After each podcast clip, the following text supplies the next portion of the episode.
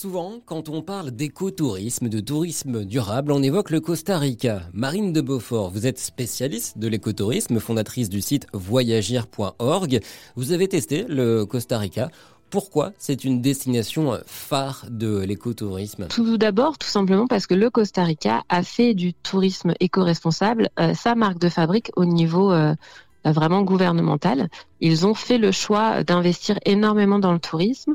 Ils ont renoncé à un ministère de la Défense, à une armée, pour investir euh, sur euh, le tourisme.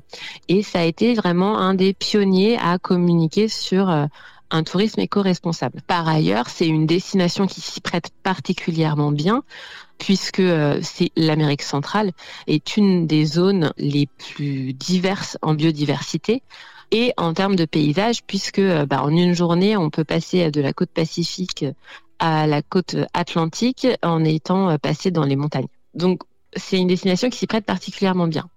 Par contre, malheureusement, le Costa Rica a eu tellement de succès, euh, puisque bah, tout le monde parle maintenant de tourisme durable. Moi, quand j'ai commencé à m'intéresser au sujet, il y a huit ans, bah, les gens ne savaient pas de quoi je parlais en fait, alors que maintenant tout le monde sait à peu près ce que c'est. Et donc, le Costa Rica, qui a essayé de mettre en place euh, un tourisme durable et qui a en partie réussi, finalement est victime de son succès parce que euh, ils n'ont pas pour autant fermé leurs frontières à un certain nombre de touristes. Euh, c'est vrai que moi j'ai commencé ma, ma, réflexion sur le Costa Rica en comparaison avec le Panama.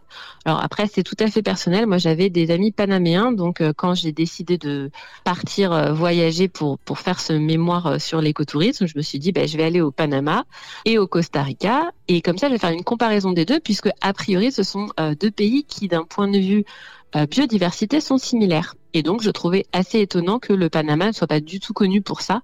Euh, il soit pas vraiment une, euh, destination touristique. Euh, la seule chose qu'on a envie de voir au Panama comme ça, c'est le canal, alors que finalement, bah, il y a la même biodiversité. Costa Rica donc pour une destination écotourisme ou Panama pour éviter les foules et aller encore plus loin dans le tourisme durable.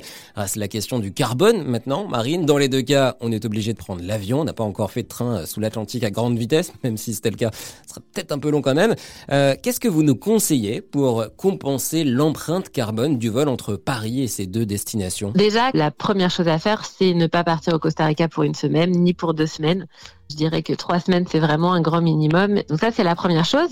Après, euh, une solution euh, toute bête à laquelle on pense pas, on en parle de, de plus en plus, la consommation de viande que nous avons a un impact écologique absolument dément pourquoi pas euh, décider, bah, ok, je prends l'avion, mais euh, je suis végétarien pendant un mois. Une autre solution, euh, et pourquoi pas cumuler les solutions, histoire d'avoir non pas un impact neutre, mais un impact positif, il est aussi possible de s'adresser à des organismes de compensation carbone et donc de payer le carbone qu'on a émis. Et puis enfin, bah, agir le mieux possible sur place au moins, si on a pris l'avion, euh, ok, mais dans ce cas-là, bah, on loue pas une voiture, euh, on fait euh, au maximum des transports en commun, sur place, on prend un vélo, etc. Et ça n'annulera pas le carbone émis par le vol, mais ça peut le compenser. Ça peut le compenser, en effet. Vous parlez de ces organisations qui proposent de compenser le carbone que l'on émet pendant ces voyages.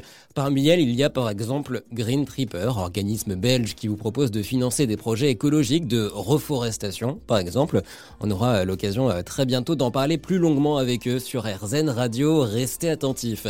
Et d'ici là, pour plus de conseils, vous pouvez toujours cliquer sur voyagir.org. Merci beaucoup Marine de Beaufort.